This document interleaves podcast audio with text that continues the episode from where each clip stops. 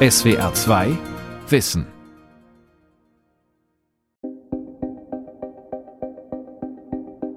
Ein Elektroauto braucht für die gleiche Strecke nur ein Drittel der Energie eines gleich großen Verbrenners. Doch eine einfache Umstellung der Antriebstechnik macht den Verkehr noch nicht klimafreundlich. Bahn, Bus, Fahrrad und Carsharing müssen das eigene Auto ersetzen. Und der Flugverkehr wird noch lange auf flüssigen Treibstoff angewiesen bleiben. Effizienz gewinnt der Verkehr vor allem, wenn er abnimmt. Stadtplanung, Arbeitswelt und Freizeitverhalten müssen sich darauf einstellen.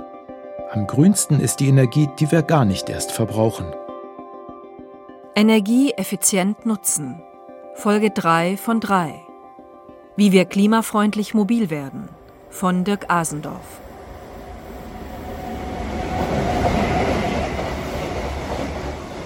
Am S-Bahnhof Karlsruhe-Haagsfeld.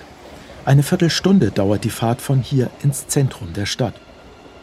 Die S-Bahnen fahren im 10-Minuten-Takt. In der Gegenrichtung geht es hinaus in den ländlichen Raum. Haagsfeld ist der letzte Bahnhof der Kernzone. Dahinter fahren wesentlich weniger Busse und Bahnen. Vor dem Haagsfelder Bahnhof gibt es deshalb Park-and-Ride-Parkplätze, Fahrradständer und seit neuestem auch einen sogenannten Port. Frank Pagel leitet beim Karlsruher Verkehrsverbund das Projekt RegioMove. Der Haagsfelder Port ist ein Teil davon. Ein Port ist ein Mobilitätsknoten, an dem verschiedene Mobilitätsformen zusammenkommen. Ja, also nicht nur ÖPNV wie Bus und Bahn, aber auch Carsharing, Bike-Sharing-Stationen und Angebote wie Schließfächer, Fahrradboxen etc. pp. Und was wir damit eigentlich erreichen wollen, ist, dass wir den Menschen eine Umstiegsmöglichkeit bieten, dies nochmal erlauben, das eigene Auto stehen zu lassen. Ja? Und dazu ist es einfach wichtig, diese Angebote zusammenzubringen, zu bündeln, zu vernetzen. Und das machen wir hier an diesen Orten. Sieben dieser Ports hat der KVV bereits gebaut. Weitere sollen folgen. Und das ist nur der erste Teil eines weit größeren Konzepts, genannt RegioMove. Flotter Werbespruch, alles außer Beamen. Ziel ist es, die Nutzung des ÖPNV auch für die Menschen in den ländlichen Umlandregionen so attraktiv zu machen, dass sie das eigene Auto möglichst oft stehen lassen oder sogar ganz abschaffen. Entscheidend dafür ist ein gutes Angebot für die sogenannte letzte Meile, also den Weg von der Bus- oder S-Bahn-Station zur eigenen Wohnung. Dafür soll der Umstieg auf das Rad in ein Ruftaxi oder das Fahrzeug eines Carsharing-Anbieters möglichst reibungslos verlaufen. Wir wollten mit Regimove den klassischen Verkehrsverbund des KVV erweitert zu einem modernen Mobilitätsverbund. Das heißt, wir ergänzen unser Bus- und Schienenliniennetz durch private Anbieter wie Bikesharing und Carsharing und damit auch die erste und letzte Meile. Was uns wiederum erlaubt, ein breiteres Angebot unseren Kundinnen und Kunden zur Verfügung zu stellen und damit eine höhere Zuverlässigkeit zu schaffen.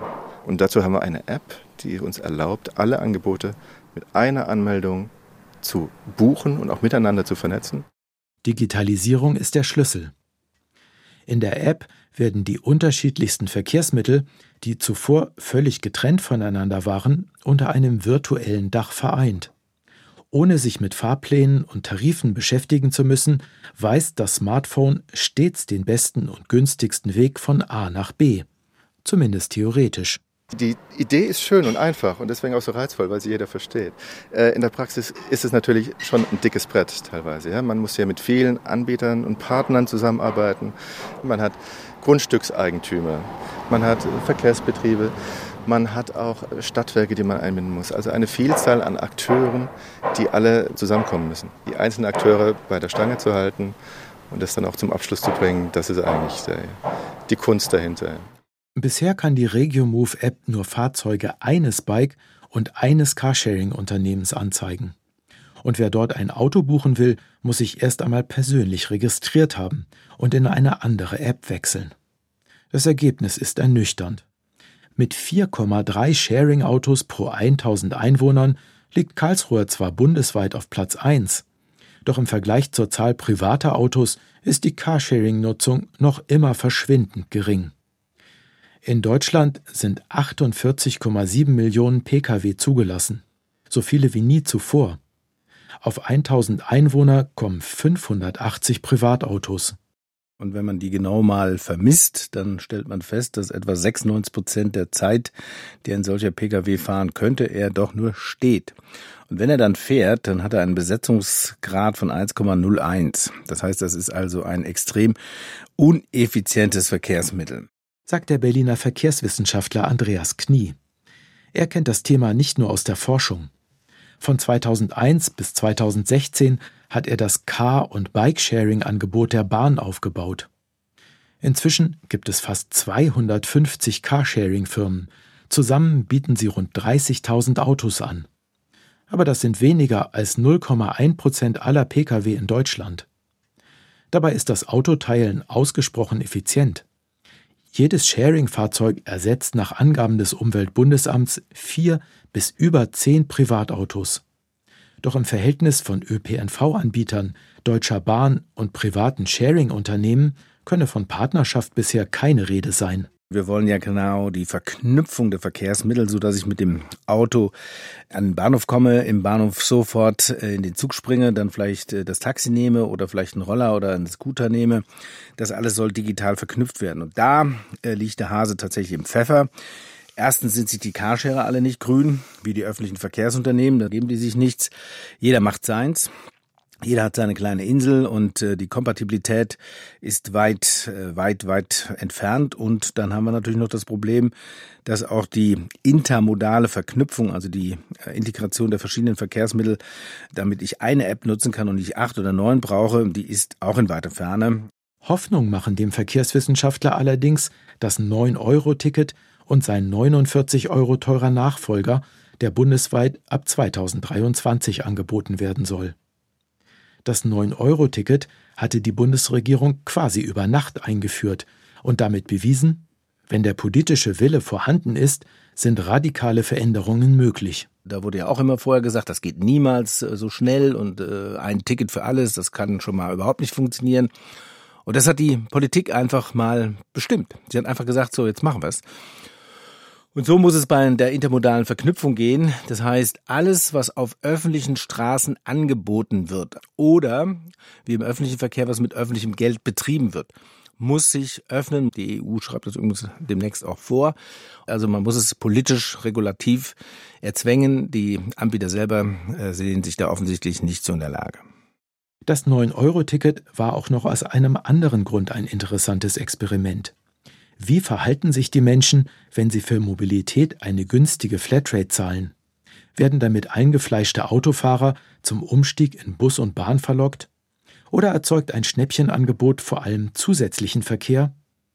Steffen Braun hat die Frage untersucht. Er leitet den Bereich Mobilität beim Meinungsforschungsinstitut Civey. Die Mehrzahl der Nutzerinnen und Nutzer waren privat Vergnügen, Ausflugsfahrten, die vielleicht auch nicht stattgefunden hätten, wenn es das Ticket nicht gegeben hätte. Wenn man es von daher aufzäumt, dann ist das 9-Euro-Ticket sicher nicht der richtige Weg, weil man sieht schon, dass es zu einer höheren Lust am Ausflug, das kommen, es gibt das 9-Euro-Ticket, wir fahren nochmal da und dahin geführt hat. Es hat eher zu einer anderen Mobilität geführt als zu weniger. Dass die Bereitschaft zum Umstieg von Auto in Bus und Bahn nicht zugenommen hat, zeigt sich an den Antworten auf eine andere Frage, die Civey immer wieder stellt. Das ist die Frage, denken Sie, es ist heute noch notwendig, ein Auto zu besitzen? Und die ist seit 2017 online bei uns. Und seitdem ist die fest zementiert bei 75 oder 76 Prozent der Deutschen, die Ja sagen. Also drei Viertel der Deutschen ist seit fünf Jahren fest der Meinung, man braucht heute noch ein Auto. Und das hat sich auch noch kein Prozent bewegt. Und solange das eigene Auto sowieso vor der Tür parkt, ist es noch immer der mit Abstand bequemste Zugang zur Mobilität. Damit kann keine intermodale Verkehrskette konkurrieren und sei die App auch noch so simpel. Die Karlsruher Energieeffizienzforscherin Heike Brugger die Mobilitätsverhalten der Menschen sind sehr, sehr träge. Also wir verändern das Verhalten nur sehr punktuell, wenn sich die Familienplanung oder wenn, wenn, sich die Familiensituation ändert, wenn ein Umzug kommt. Sehr, sehr selten hinterfragen die Menschen ihr eigenes Mobilitätsverhalten. Umgekehrt bedeutet das, wenn sich die Lebensverhältnisse ändern, ist die Bereitschaft zum Umstieg vom Auto auf den ÖPNV besonders groß. In Wien hat man genau darauf gesetzt, mit erstaunlichem Erfolg. Seestadt. Wir sind am Ziel. Bitte steigen Sie auf. Auf Wiedersehen. Endstation der U2. 15 Kilometer vom historischen Zentrum entfernt entsteht hier auf einem ehemaligen Flugplatzgelände ein neuer Stadtteil. Nach zehn Jahren Bauzeit ist das erste Drittel fertig. Im Zentrum ein künstlicher See, drumherum moderne Geschosswohnungsbauten und das zweithöchste Holzhochhaus der Welt. Neben Wohnungen für 30.000 Menschen entstehen auch Schulen, Kitas und bis zu 20.000 Arbeitsplätze. Als allererstes Bauwerk wurde der U-Bahnhof auf das noch freie Feld betoniert. Die Züge fuhren schon im 10-Minuten-Takt, bevor dort überhaupt jemand wohnte. Günter Steinbauer, langjähriger Geschäftsführer der kommunalen Verkehrsbetriebe, wollte damit eine klare Botschaft senden. Die neue Seestadt ist 22 Minuten von Prater und Hofburg entfernt. Mit der U-Bahn. Sobald die ersten Anwohner dort einziehen und aufs Auto angewiesen sind, muss man sie, sie später quasi wieder umerziehen. Und das ist viel schwieriger, als wenn man von Haus aus quasi alles erreichen kann. Stadtplanung und Verkehrsplanung muss ja Hand in Hand gehen. Die Lebensadern der Städte sind die, die öffentlichen Verkehrsadern. Der Wiener Rechnungshof war nicht begeistert von der Idee, eine nagelneue U-Bahn in ein Wohngebiet fahren zu lassen, das es noch gar nicht gibt. Doch die Lokalpolitik konnte sich durchsetzen und ist mit dem Ergebnis jetzt sehr zufrieden. Die Seestadt in Wien ist ein großer Erfolg, weil sie zeigen kann, wie eine wachsende Stadt mit Klimazielen, mit einem hochwertigen öffentlichen Raum, mit einer Erschließung durch den ÖPNV von Beginn an wirklich funktionieren kann. Sagt Peter Kraus, Chef der Grünen in Wien und eigentlich kein Freund von Neubauten auf der grünen Wiese. Doch im Stadtrat waren sich alle einig. Wien wächst so schnell, dass Neubürger nicht mehr anders untergebracht werden können. Wenn man die Politik hier einfach laufen lässt, dann passiert das, was in sehr vielen Städten passiert, Zersiedelung im Umland, was die größte ökologische Katastrophe wäre, weil das bedeutet massive Flächenversiegelung, extrem lange Wege, ganz viel Individualverkehr. Das wollte Wien nicht und dass die U-Bahn schon da war, wie der erste Mensch dorthin gezogen ist. Das heißt, es war von Beginn an klar, es gibt hier hochrangige äh, Öffi-Anbindung. Und das Zweite ist, dass der öffentliche Raum nicht dafür da ist, um zu parken, sondern er ist zum Fußgehen, Radfahren, für Bäume, für Gärten, äh, für alles Mögliche da, aber nicht zum Parken. Und wenn man mit dieser Einstellung von Beginn an ans Planen einer Stadt herangeht, dann verstehen das die Bewohnerinnen und Bewohner auch und verhalten sich dementsprechend. Und das sieht man in der Seestadt sehr schön.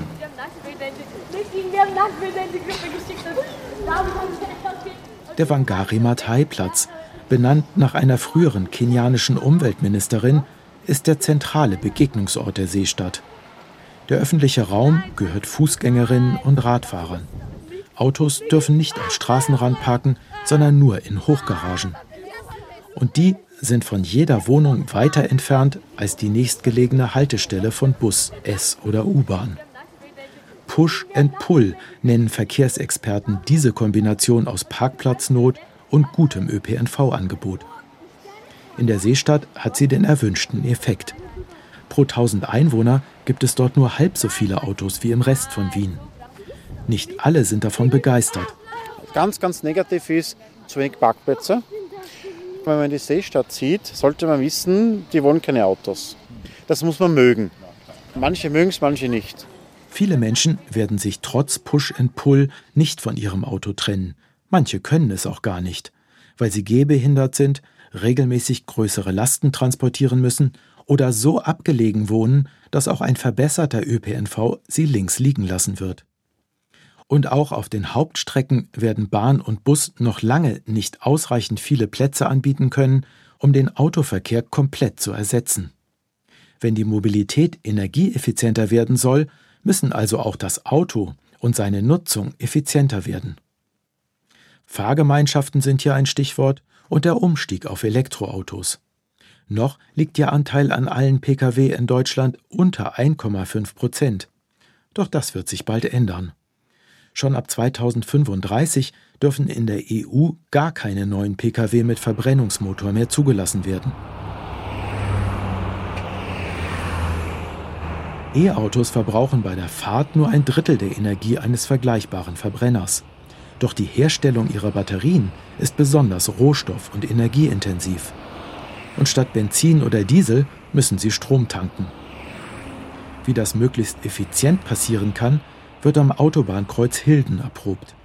Hier kreuzen sich A3 und A46, zwei der meistbefahrenen Autobahnen Deutschlands.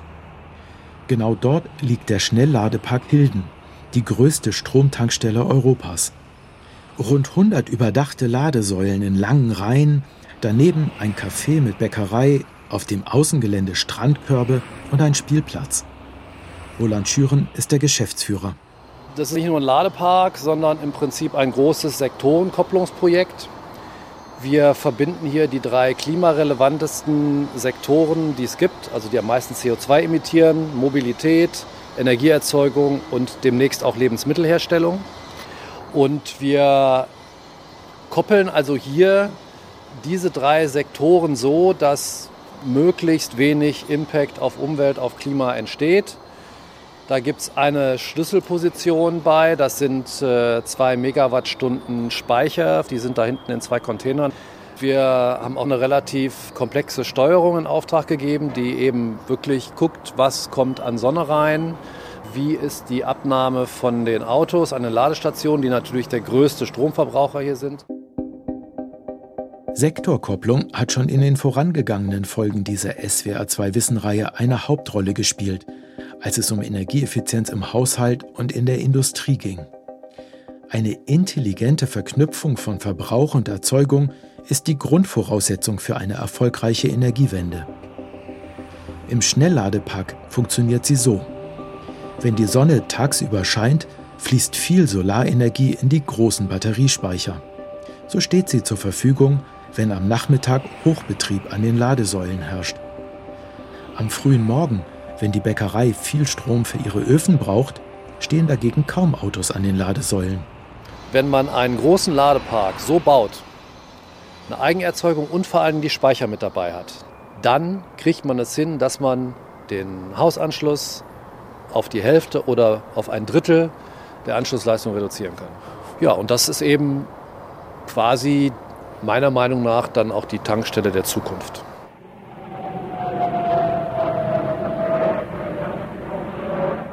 Besonders schwer ist der Abschied von fossiler Energie im Flugverkehr. Dank besserer Technik, höherer Auslastung und optimierter Routenführung setzt ein Flugzeug pro Passagier heute zwar ein Drittel weniger Treibhausgas frei als noch vor 20 Jahren. Weil der Flugverkehr gleichzeitig aber bis zum Beginn der Corona-Pandemie stark wuchs, nahm sein Klimaschaden insgesamt trotzdem zu. Und eine CO2-freie Alternative zum fossilen Kerosin ist trotz anderslautender Reklame einiger Fluglinien nur in sehr geringer Menge verfügbar. Um allen Treibstoff, der an deutschen Flughäfen getankt wird, durch sogenannte E-Fuels zu ersetzen, wäre die gesamte erneuerbare Energie nötig, die in deutschen Windparks, Wasserkraftwerken und Solaranlagen erzeugt wird. Und selbst das würde den Klimaschaden des Flugverkehrs nur halbieren. Denn der Treibhauseffekt, den Flugzeuge mit Stickoxiden und Kondensstreifen verursachen, entsteht auch mit E-Fuel. Zurück auf die Erde.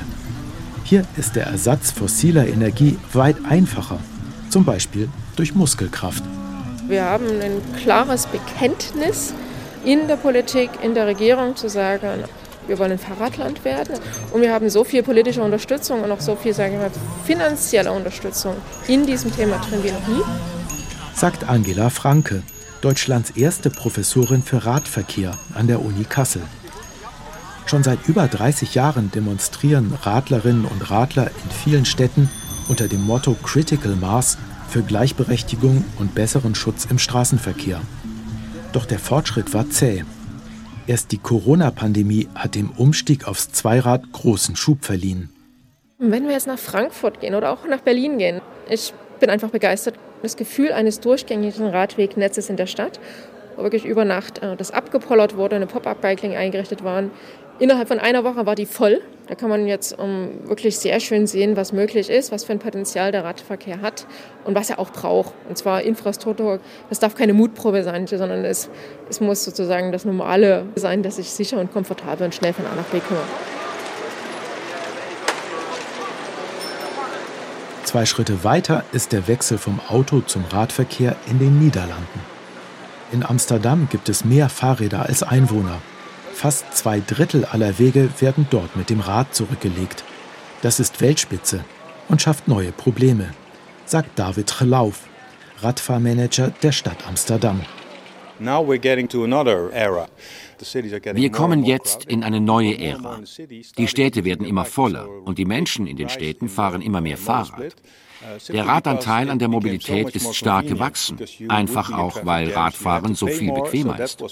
Man steckt nicht im Stau, muss nichts fürs Parken zahlen und kommt schneller voran. Aber jetzt ist der Radverkehr so stark, dass wir ihn nicht mehr vom Autoverkehr trennen können. Jetzt müssen wir noch mehr Autos verdrängen und den Verkehr wieder mischen. Aber mit einer einheitlich niedrigen Geschwindigkeit, einer sozialen Geschwindigkeit. Der Radverkehr hat jetzt die kritische Masse erreicht, die man dafür braucht.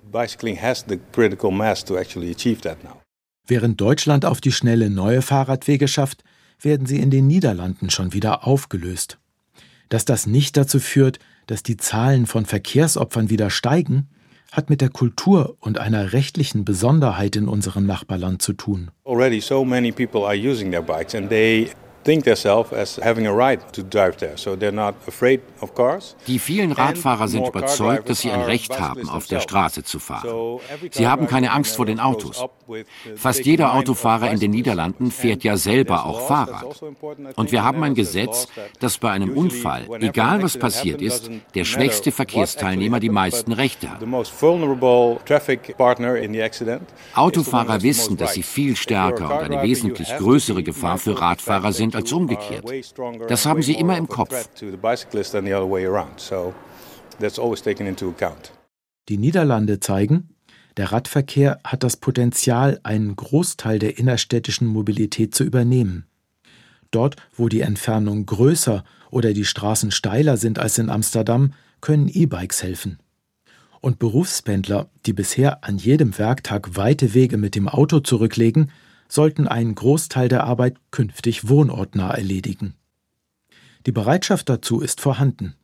In Umfragen geben schon seit Jahren zwei Drittel aller sozialversicherungspflichtig Beschäftigten an, dass sie gerne an mehreren Tagen in der Woche orts- und zeitflexibel arbeiten würden. Dazu kommen all die Freiberufler, die das sowieso schon tun. Jetzt hat die Corona-Pandemie gezeigt, dass eine derart flexible Arbeitswelt auch ohne Produktivitätsverlust möglich ist. Aber nicht zu Hause am Küchentisch, meint der Verkehrswissenschaftler Andreas Knie. Homeoffice, das hat auf Dauer für keinen wirklich eine Perspektive, sondern Orte, kleine, flexible Hubs kann man sie nennen, wo man eben hingeht, wo man vielleicht mit dem Fahrrad hinfährt, wo man ein Büro hat, vielleicht hat man sogar noch eine Einkaufsgelegenheit, vielleicht hat man sogar noch eine Kita. Wir gehen also davon aus, dass wir mindestens ein Drittel aller Wege tatsächlich radikal einsparen könnten, wenn wir solche Möglichkeiten hätten. Klimafreundliche Mobilität braucht weit mehr als einen Wechsel des Verkehrsmittels oder seiner Antriebstechnik. Es ist auch eine Aufgabe für die Stadt- und Regionalplanung, für das Arbeitsrecht und Tarifverhandlungen und für das Verhalten jedes Einzelnen. Die Nachhaltigkeitsforscherin Corinna Fischer vom Freiburger Öko-Institut spricht von einem Wandel der sozialen Praktiken. Soziale Praktiken ist das, was wir Menschen als normal empfinden, was man so tut. Und es wird eigentlich durch drei Faktoren bestimmt. Zum einen durch die Technologien, die wir haben, zum anderen durch die Werte, die Kultur, die wir haben und zum dritten durch die Kompetenzen. Und wenn man daran was ändern will, dann müssen eigentlich alle drei Dinge simultan geändert werden. Technik, Werte und Kompetenzen. Diese Zutaten einer erfolgreichen Verkehrswende seien eigentlich schon vorhanden, meint Andreas Knie. Die technischen Elemente sind alle da. Also wir haben die Vielfalt der Geräte, wird ja jeden Tag ein neues Gerät erfunden. Wir haben die mittlerweile so digital, dass sie punktgenau erkennen, wo sie sind. Wir haben zumindest in einigen Ballungsräumen, da gehört Hamburg, da gehört Berlin, da gehört München dazu, da gehören Teile von Köln dazu, Stuttgart, Frankfurt, ähm, Düsseldorf dazu. Da haben wir die Menschen, die das schon tun. Äh, bis vor zwei, drei Jahren konnte man nicht in einer öffentlichen Veranstaltung auftreten und sagen, wir haben zu viele Autos. Äh, das können wir heute. Selbst in einer CDU-Veranstaltung kann man sagen, wir ersticken im Blech. Und zwar in allen Varianten und überall auf ländlicher äh, Strecke wie in der Stadt. Und wir haben inzwischen auch genug Beispiele, die zeigen, wie lebenswert eine Stadt wird, aus der die Autos weitgehend verbannt sind. Auf dem Marktplatz in Karlsruhe. So friedlich wie heute war es hier in Jahrzehnten nicht. Erst verstopfte der Autoverkehr die Innenstadt, später stauten sich die Straßenbahnen und scheuchten die Menschen an die Ränder der Fußgängerzone. Es folgte eine zwölfjährige Großbaustelle. Jetzt gehört der Marktplatz Fußgängerinnen und Radfahrern. Kinder können gefahrlos toben. Parkplätze sind rar und teuer, der Durchgangsverkehr ist in Tunneln verschwunden. Die Straßenbahnen fahren im Zentrum als U-Bahn, unter dem Marktplatz ist ein Bahnhof entstanden. Und an den Endhaltestellen der Linien sollen die neuen Ports mehr sein als reine Umsteigeplätze vom ÖPNV aufs Fahrrad oder ins Carsharing-Auto. Sie sind auch der ideale Ort für einen Supermarkt, ein Fahrradgeschäft oder eine Packstation, meint der Karlsruher Regiomove-Chef Frank Pagel. Also es geht nicht nur darum, zwischen Mobilitätsangeboten wählen zu können, sondern auch Aktivitäten schon entlang der Wegekette abfertigen zu können. Und äh, Verkehrswende bedeutet auch, weniger Fahrten zu machen, weniger Verkehr zu produzieren. Effizient wird unsere Mobilität vor allem, wenn sie abnimmt. Dafür müssen Arbeit, Einkaufen, Freizeitaktivitäten und Wohnen näher zusammenrücken. Es gibt Vorbilder, aber kein Patentrezept. Jedes Land, jede Region und jede Stadt muss ihren eigenen Weg finden. Und auch jede und jeder von uns. Was wir für die Verkehrswende brauchen, und das gilt gleichermaßen auch für die Energiewende im Haushalt und in der Industrie, sind Experimente. Fahrradprofessorin Angela Franke wirbt dafür. Das Wichtigste ist, dass man sich aufmacht, dass man startet, dass man nicht wartet, dass andere starten, sondern selber überlegt, äh, wie starte ich, was kann ich unterstützen, ein neues Verhalten üben, ausprobieren, auch vielleicht eine bessere Version von uns selber in Bezug auf Mobilitätsverhalten ausprobieren und mit diesem Ausprobieren auch merken, das geht. Ich bin fit genug, ich schaffe das, auch in meinen Alltag zu integrieren. SWR 2 Wissen. Energie effizient nutzen. Folge 3 von 3. Wie wir klimafreundlich mobil werden. Autor und Sprecher Dirk Asendorf. Regie Felicitas Ott. Redaktion Lukas Meyer-Blankenburg. SWR 2 Wissen. Manuskripte und weiterführende Informationen zu unserem Podcast und den einzelnen Folgen gibt es unter swr2wissen.de.